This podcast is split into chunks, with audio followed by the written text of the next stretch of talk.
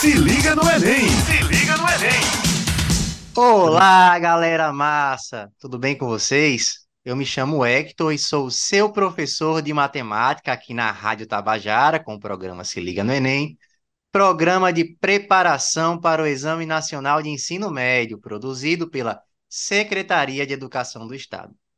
Este é um programa que vai ao ar de terça a sexta-feira, a partir das 18 horas. Fiquem ligados. E eu estava morrendo de saudade de vocês, né? Quanto tempo iniciando aqui nossas programações para o ano 2023 e trouxemos um tema que viralizou muito no, nas redes sociais, né? O tema e esse tal de X, né? Que os alunos têm perguntado muito por que, que é importante o X, para quem foi que inventou o X. E para responder essa pergunta, eu trouxe um convidado muito especial, muito difícil encontrar um tempo na agenda dele, rapaz muito ocupado, pesquisador na área, o professor Jason ou professor GG. E aí, Jason, tudo bem? Fala, Hector. Tudo bem, sim. É uma honra estar por aqui contigo nessa oportunidade. Fala que fala, pessoal. Vamos que vamos falar um pouquinho aí a respeito dessa letra. Que Rapaz, letra? Do X, do X aí, exatamente. que é muito visto na matemática como o X da questão. Isso aí. É, antes de a gente começar a falar um pouco sobre isso, vamos falar um pouco sobre você, né? É porque agora você já é um cidadão paraibano, um cidadão pessoense. Diga aí um pouquinho como é que foi sua vida, de onde você veio, né, até você chegar a- por aqui. Pois é, ah, eu diria, Hector, que falar sobre minha vida em pouco tempo é um grande, é um desafio, é um desafio. Mas nada mais justo do que comentar um pouquinho aqui sobre um pouquinho da minha trajetória. Minha trajetória é a seguinte: saí de um bairro de periferia e não sabia nada de matemática. Para mim, na minha cabeça, matemática tinha a ver com números e nunca com letras, nunca com letras. O X passava longe da minha realidade, o X, o Y, qualquer tipo de letra. Enfim. Mas o ponto é o seguinte, que em um belo dia, através de um livro que eu ganhei de um amigo, ao abrir esse livro, a vida me desafiou. Me desafiou e eu lembro que eu tinha só o ensino médio, já era um cara com 17 anos, só tinha só o primeiro ano do ensino médio, na verdade, para ser mais preciso. E nada de matemática, não sabia nada de matemática. Mas ao abrir esse livro, eu abri na frente de alguns primos e algumas pessoas que estavam na minha casa e eles olharam para mim e disseram: Ah, você não tem condições de aprender isso, não, cara. Você não tirou nem ensino médio. Você parou no primeiro ano. E aquilo me desafiou. Me desafiou tanto que hoje eu estou tentando aprender um pouquinho de matemática aí no doutorado. Aprendi um pouquinho. Rapaz, mas interessante essa, essa tua história, né? Porque é muito comum a gente ouvir de alunos dizer que não é de exatas, né? Matemática não é para ele, até porque falta um pouco de incentivo, né? A gente tenta muito incentivar os meninos, porque, como você falou, né? Matemática é para qualquer um, né? Se você que achava que era basicamente impossível, né? Até se sentir, né? É, como é que a gente pode diz- dizer? Você foi desafiado, né?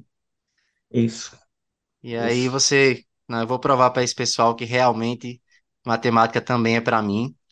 Mas você fez a, a, a tua, o teu ensino médio. Tu fez lá mesmo de onde tu nasceu, de onde tu vem mesmo? Eu venho ali de Aracaju, Sergipe. Ah, é, lugar bom.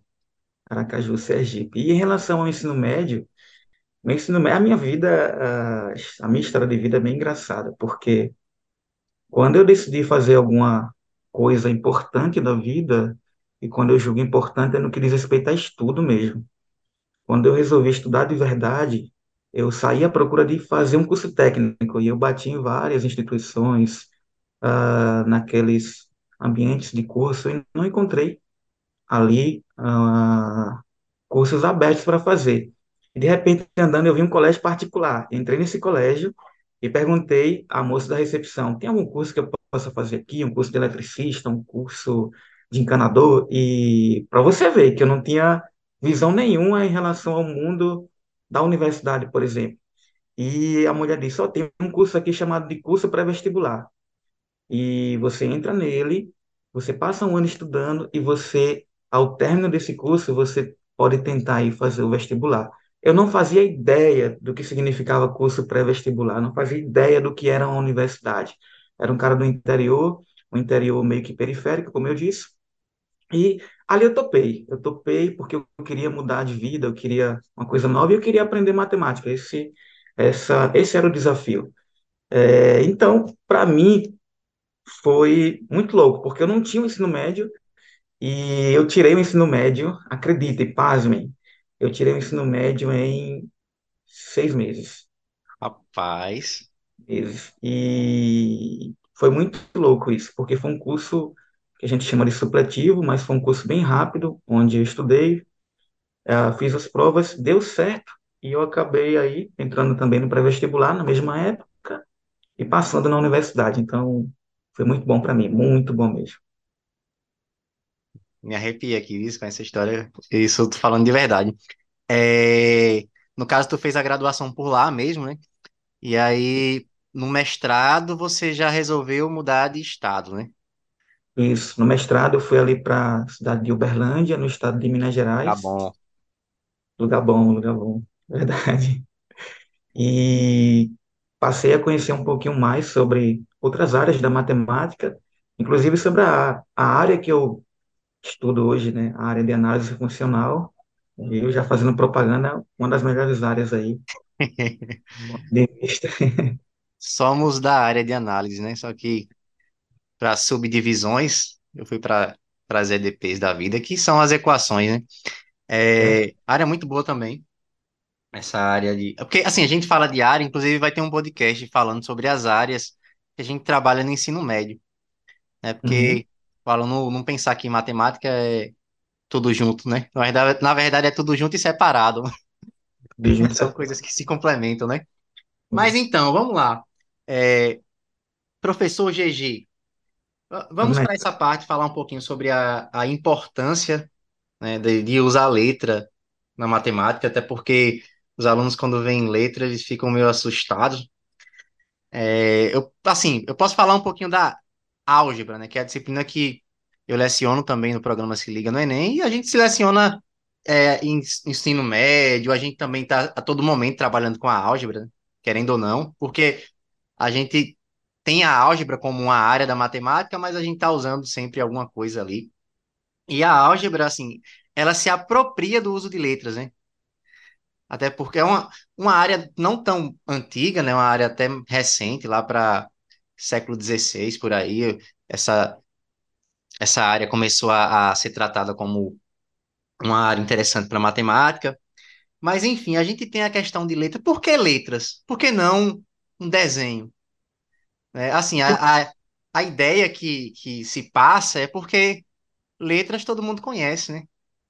Então você tem essa questão da universalização, né? Uma pessoa que vê um X aqui é o mesmo X lá na Inglaterra, que é o mesmo X lá no Canadá. Então isso já facilita muito, porque é, vai contribuir, né, para o avanço da matemática, quando você tem essa, essa, é, como é que fala, essa mistura de culturas. né? Até porque a matemática ela evoluiu com essas misturas. Não dá para evoluir só em um canto, né? Você tinha matemática na Grécia, no Egito, você foi lá para os matemática no- na Arábia, na Índia, na Europa, né? Aqui no Brasil, aqui na América Latina, Isso, enfim. isso. É, e aí a gente pode falar um pouquinho da álgebra no sentido de a ideia essencialmente é encontrar coisas de- desconhecidas a partir de coisas conhecidas. Uhum. Só que aí vem a importância de você estar colocando ali uma letrinha, né? Como eu falei, até porque letras, você já conhece o alfabeto. Mas, Pois é, e o exato. interessante é que antigamente o pessoal não tinha isso, né? Não tinha essa caracterização para símbolos, né? Para resolver equações, por exemplo. O pessoal usava texto, pô. Imagine aí você é, tá lidando com a expressão diária, né? A área de um trapézio e Para fazer sua conta, você argumenta lá, escrevendo mesmo por extenso. A área de um trapézio é calculada pela soma das bases, multiplicada pela medida da sua altura, e em seguida dividido por 2. Né? E a gente só coloca Bzão mais Bzinho vezes H sobre 2. Isso É, é. simplifica, né? Muito, muito, muito, muito. Aí, assim, indiscutível a importância, né? É, muito. É, falar sobre letra na matemática, sabe? Parece que a gente está falando sobre um vilão. Vi- eu não sei se você já chegou a assistir o filme Doutor Estranho, por exemplo, no, no Multiverso da Loucura. Aquele filme tem tudo a ver com o assunto de hoje, porque ali ninguém sabe quem de fato é o vilão, se é o Doutor Estranho ou se é a Feiticeira Escarlate. E a pergunta que eu faço para o ouvinte, para o aluno que está aí, dizendo, GG, eu estou estudando para o Enem e simplesmente não consigo resolver nada, porque tacaram letra. A matemática era simples, quando um mais um era dois, e quando quatro mais quatro era oito, e quando oito dividido por dois, ah, o cara demora para responder, pensa, pensa, oito dividido por dois, GG, era quatro. Mas tacaram letra, ficou dificílimo, porque parece que o vilão é a, a tal da letra. É o tal, por exemplo, do X.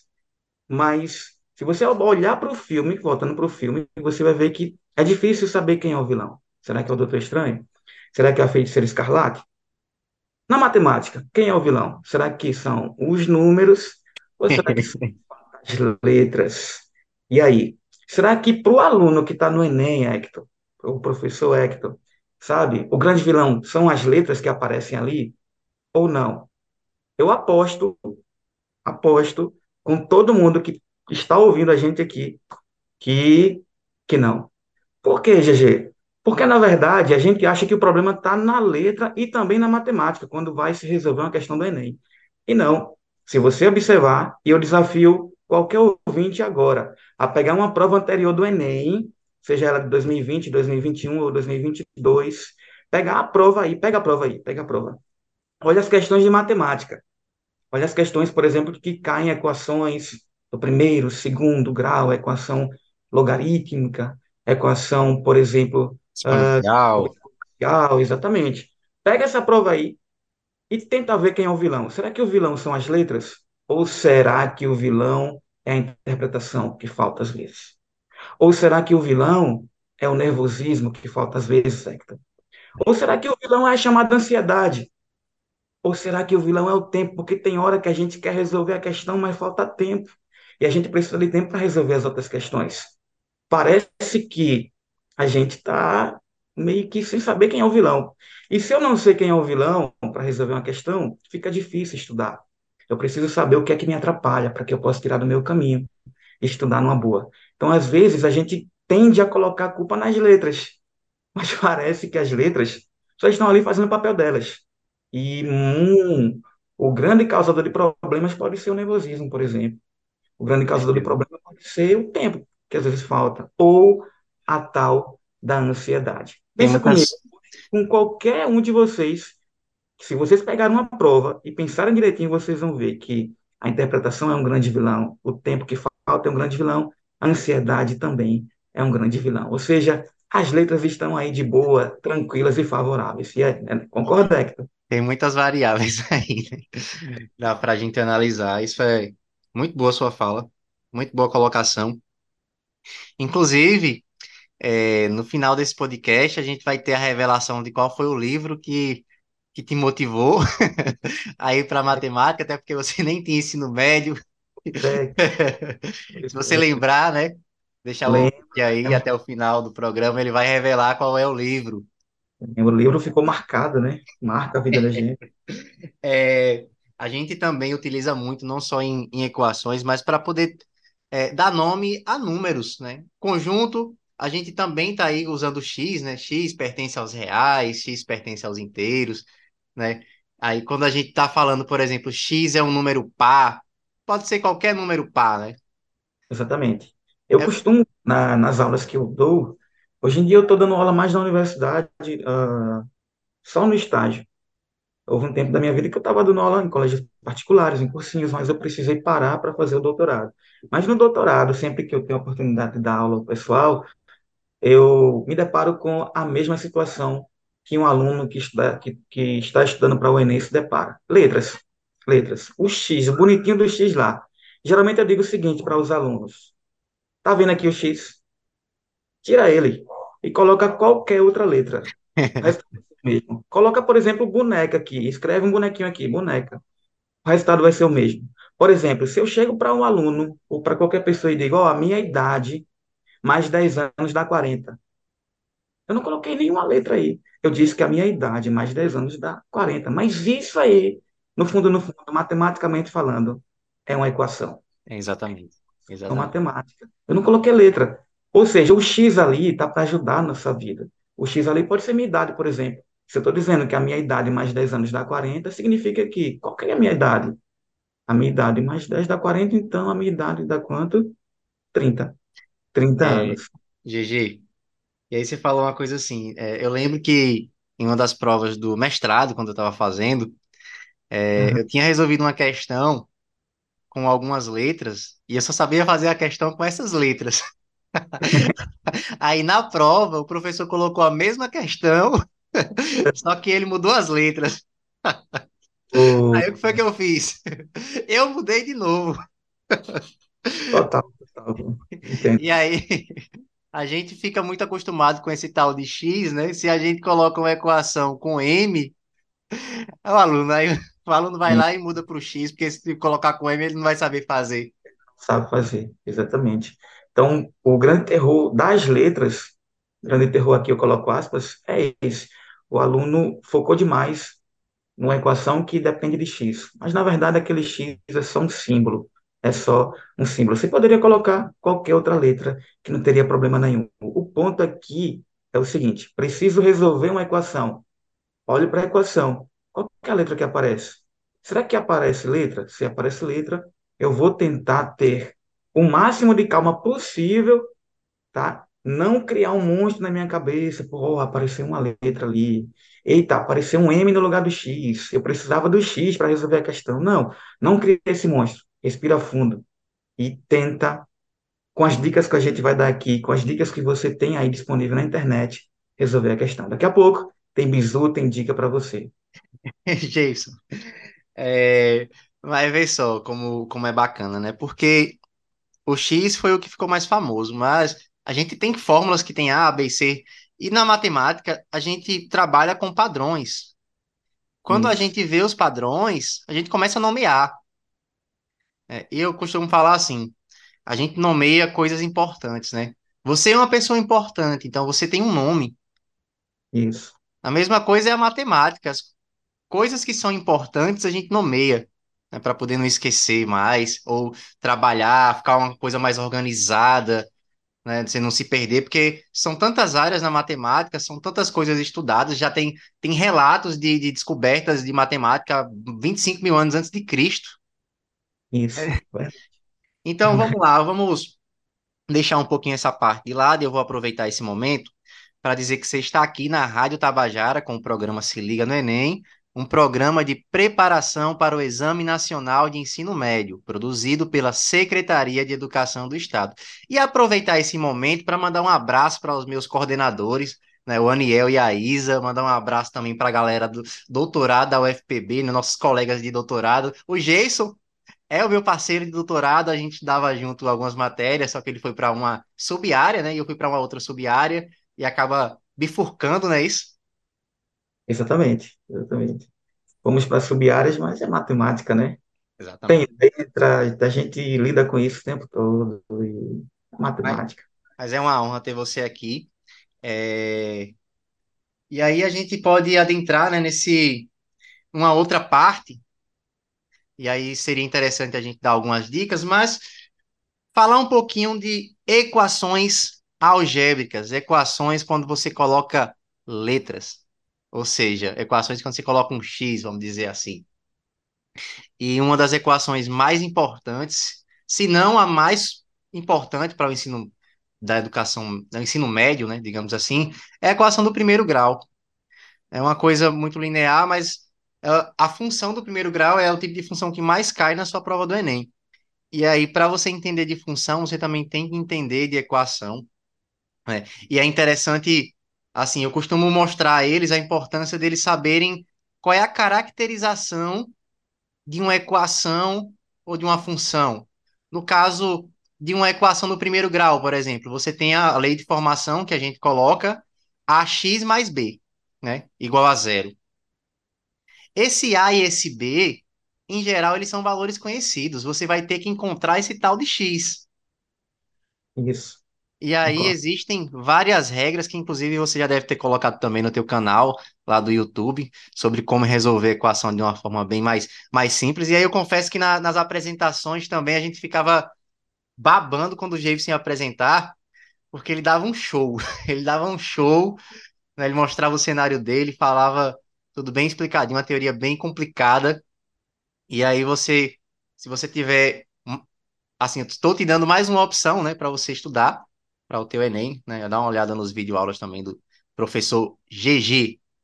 E aí, é, falando nisso, uma equação do primeiro grau, por que é do primeiro grau? Você olha para o x, né? E aí você vê que o expoente do x não vai aparecer nenhum número. E aí a gente costuma dizer que quando não aparece é porque é um. Por isso que é do primeiro grau. E aí você tem várias técnicas de resolução. Tem gente que faz usando fórmula, tem gente que passa para um lado, passa dividindo. Ou seja, fique à vontade na sua regra, mas descubra quem é esse danado desse X. Exatamente. Exatamente. Eu costumo dizer o seguinte, né, é um bizu que eu sempre passo para os alunos quando se trata de equação. Quero resolver uma equação, o que é que eu tenho que fazer? E eu digo o seguinte: primeira coisa, olhe para a equação, respire fundo e lá vai. Separe. Separe, GG, separe. O quê? Separe letra de número. Esse é o ponto. Separe letra de número. Por quê? Porque a equação vai estar lá, Hector, e ela vai estar tranquila e favorável. Alguns números vão estar de um lado, outros do outro, alguns números do lado direito da equação, outros do lado esquerdo, mas o ponto é o seguinte: eu preciso olhar para a equação e se eu quero resolver ela de forma ativa, eu preciso ter esse bizu em mente. Separe. Separe o que, GG? Letra de número. Isso mesmo. Por exemplo, se eu chego para o aluno e digo bem assim: o quíntuplo, um, o quíntuplo de um número mais 15 dá justamente 30. Estou dizendo? Eu estou dizendo o seguinte: eu estou dizendo que tem números e letras na jogada. Vou repetir: o quíntuplo de um número mais 15 é justamente 30. Ou seja, eu estou dizendo que 5 vezes o número, esse número eu vou chamar de x. Então, vem comigo: 5 vezes x, que é o número, mais 15 dá justamente 30. O que é que você tem aí, GG, em mãos? Uma equação. Uma equação de que grau? Do primeiro, do primeiro grau. Como assim, GG? Por que é do primeiro grau e não do segundo? Porque só aparece o bendito do x lá e não aparece um 2 em cima dele, não aparece um 3, não aparece um 4, não aparece nada. Só aparece o x. Então, esse, esse tipo de equação é chamada do primeiro grau. Mas o ponto é o seguinte: percebeu que apareceu número e letra? E aí tem gente que ainda se pergunta assim, ó. E é uma pergunta até boa. No fundo, no fundo, quem é mais importante na matemática? As letras ou os números? Eu costumo dizer o seguinte, os dois, porque os dois aparecem juntos. Se você consegue descobrir quem é o bendito do X, o resultado vai ser número. O resultado nunca vai ser, sei lá, um chocolate. O resultado nunca vai ser uma boneca. O resultado vai ser número, ou seja, letra. Na matemática sempre vai trabalhar junto com números. Não tenha medo das letras, porque elas estão aí para te auxiliar nesse Enem que você vai fazer, rapaz. Vamos que vamos. E aí, GG, além dessa do primeiro grau, a gente tem a do segundo, né? Que é a, quando você tem uma caracterização dela, né? Já é diferente. É um grau a mais. É um Isso, ax ao quadrado mais bx mais c igual a zero. E aí a gente tem o seguinte, um detalhe importante. O a, numa equação polinomial, ele tem que ser diferente de zero. pois é. Porque se ele Diferente. for zero, você vai perder o grau, né? Vai ser o Perde o grau grau. abaixo. É, Então, nunca você vai ver uma equação de segundo grau com a sendo zero. Porque senão seria do primeiro, né? O termo do segundo grau some. E aí é bom você se atentar a essas caracterizações, aos métodos de resolução. O método de resolução para a equação de segundo grau, você tem vários, você tem Bhaskara, você tem completando quadrado, você tem soma e produto. É, soma e produto eu costumo indicar quando o A é 1. Aí eu acho que fica uma maravilha para o aluno. bom, né? Fica muito bom, cara. Agora, uma roda, né? Como eu costumo isso, dizer. exatamente. Porque assim, a pessoa quando vai resolver por Bhaskara, ela gasta muito tempo para resolver.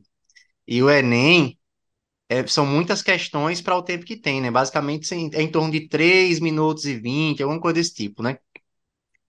E por questão, claro. E se o aluno vai resolver uma equação do segundo grau, né? E ele vai usar a Bhaskara, se ele se enrolar também, ele vai gastar muito tempo, né? É justamente aí que entra o que eu disse no início do podcast.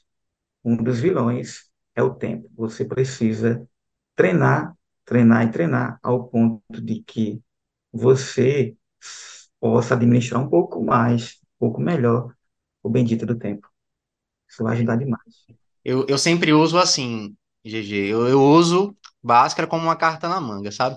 Quando eu não consigo resolver das outras formas que são bem mais rápidas, né? Porque soma e produto você consegue resolver em questão de segundos, né? Rapidinho. Mas quando eu vejo assim que soma e produto não tá indo, vamos Aí, Bhaskara. vamos apelar, né? Vou invocar um Bhaskara aqui, mas eu não perco essa questão. Mas é, vê a questão do tempo, tá? Se você vê que a questão tá complicando, no caso do Enem, pula a questão, vai para uma mais fácil. Mais importante você pular do que você ficar tentando resolver uma, uma questão que vai levar muito tempo e talvez você possa errar, né? É... Ah, mas leva? Oi, Pode dizer, desculpa. isso leva a gente, é, professor, é o seguinte, há um ponto que eu preciso destacar aqui. Eu acho que é muito importante para quem está estudando para o Enem. E o ponto é o seguinte: procure, procure estudar ativamente. O que é que significa isso?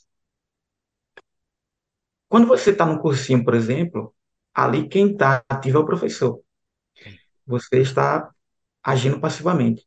Quando é que eu estudo ativamente? Quando eu procuro resolver o máximo de questões possíveis, quando eu procuro me informar sobre como resolver aquelas questões no quesito equação, quando eu procuro assistir um podcast desse, mas eu não fico somente no podcast, eu vou à luta, eu vou à atividade. E hoje a gente tem uma gama aí de, de ah, plataformas que podem nos auxiliar em relação A ao, nosso plataforma Se Liga no Enem é muito boa. Liga no Enem. Exatamente. GG, quebrei teu raciocínio, mas queria falar um pouquinho aqui também. Vê só, a gente foca muito em equação do primeiro, equação do segundo, o aluno pensa que não tem equação do terceiro, do quarto, do quinto. Mas existe, tá, gente? É menos comum de você resolver um problema de equação do terceiro grau do que resolver do segundo ou do primeiro, né? Pois é. Mas existe sim. E aí as técnicas, as técnicas de resolução são diferentes, claro, mas o intuito é achar o bendito x, querendo ou não. Mas a gente tem mais equações, você já citou algumas, né? Nós temos a equação exponencial, que é quando o x aparece no expoente. E assim, quando a gente fala de potência, por exemplo, foi importante, por exemplo, para para a COVID, né? A gente chegou a, a ver a modelagem da, Exatamente. do contágio, né? Usando uma função exponencial. E aí vem a importância de você resolver uma equação exponencial também, né? E a gente, por que que, que foi uma modelagem exponencial, né? Você tem aí, digamos, a- aquela famosa PG, né?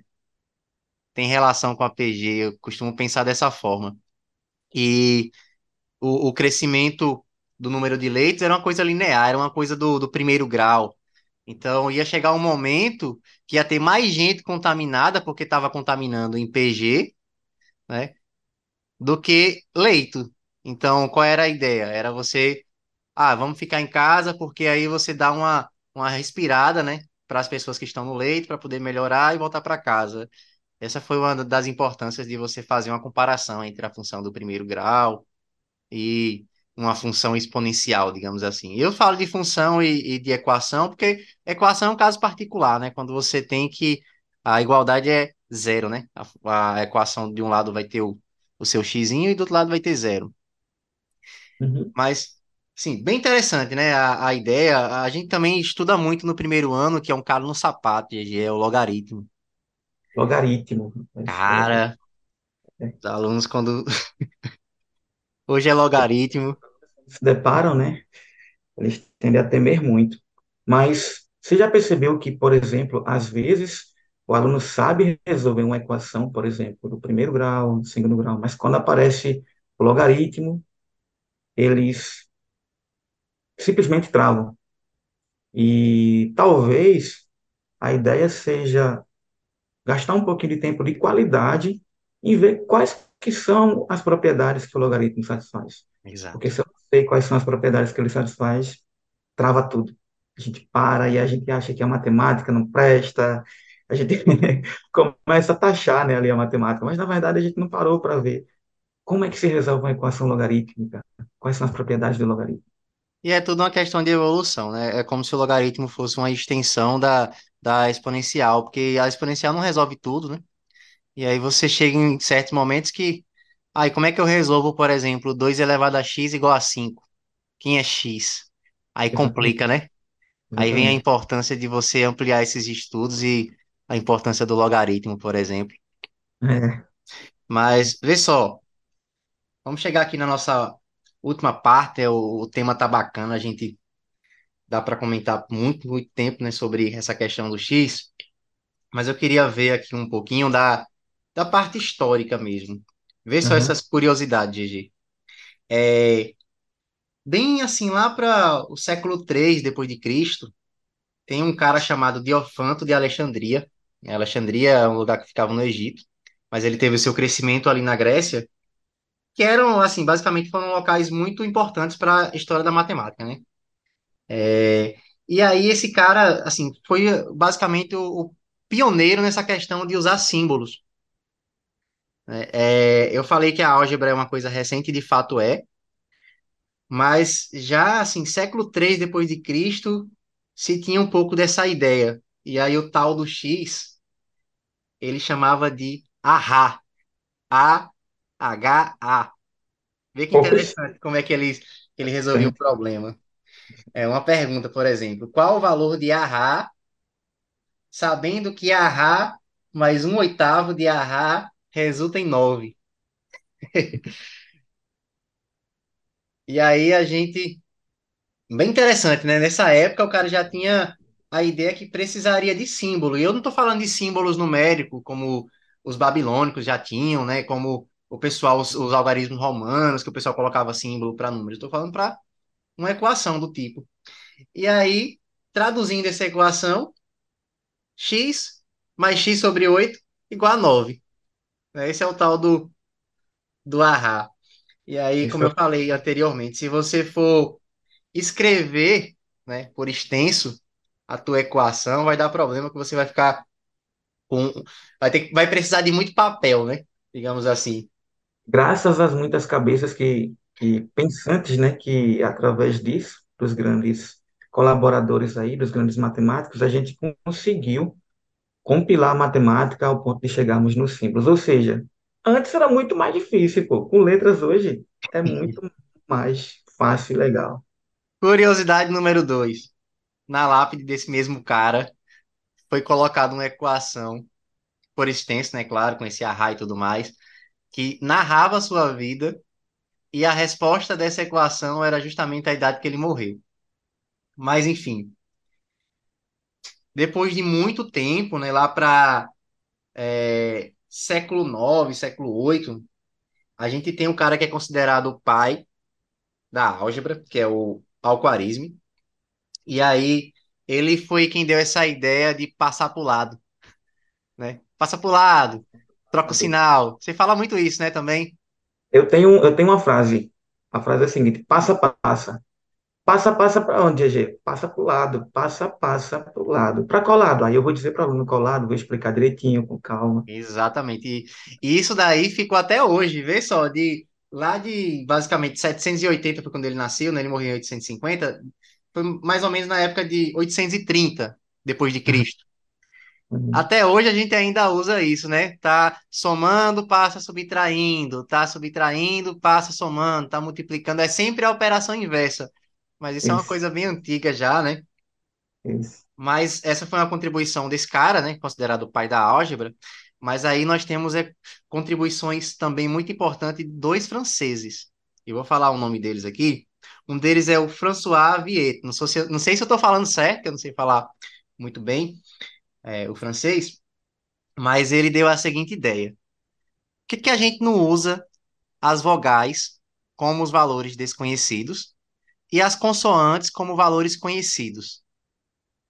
Aí, sai, aí já foi um avanço muito grande, né, para poder organizar essa questão da álgebra. Foi daí que surgiu, assim, nessa época foi que começou a surgir a, a, a disciplina álgebra, né, a área álgebra.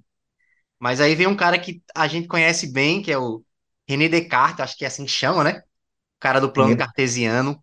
Isso. E ele disse: Não, peraí, vamos fazer o seguinte: as primeiras letras a gente coloca os valores conhecidos, e as últimas a gente coloca os valores desconhecidos. Ou seja, quem são as últimas letras? X, Y, Z, V, W, que é o que a gente faz, né? Na matemática. Quando a gente não só tem um X, a gente bota um Y. Aí a gente coloca um Z, né? Pois é. Isso daí veio lá do século XVI mesmo, lá da época do, do René Descartes, desses dois franceses, né? E isso responde quem foi que botou esse danado do X no mundo. Culpem ele aí. Mas é isso. Estamos chegando ao final do nosso podcast, né? E assim, muito rico. Daria para abordar muito mais coisa. Tem muito tema para poder encaixar dentro disso. Mas eu queria aproveitar né, e agradecer o convite do professor GG, né? Uma honra ter você aqui, um cara super competente, um ser humano incrível, sou fã, né? E aí aproveitar para que ele possa se despedir e, claro, revelar qual foi o livro que o fez encorajar para fazer matemática, porque o cara não tinha nem terminado o ensino médio e de repente me fala aí que eu quero comprar esse livro. Pois é, meu querido Hector.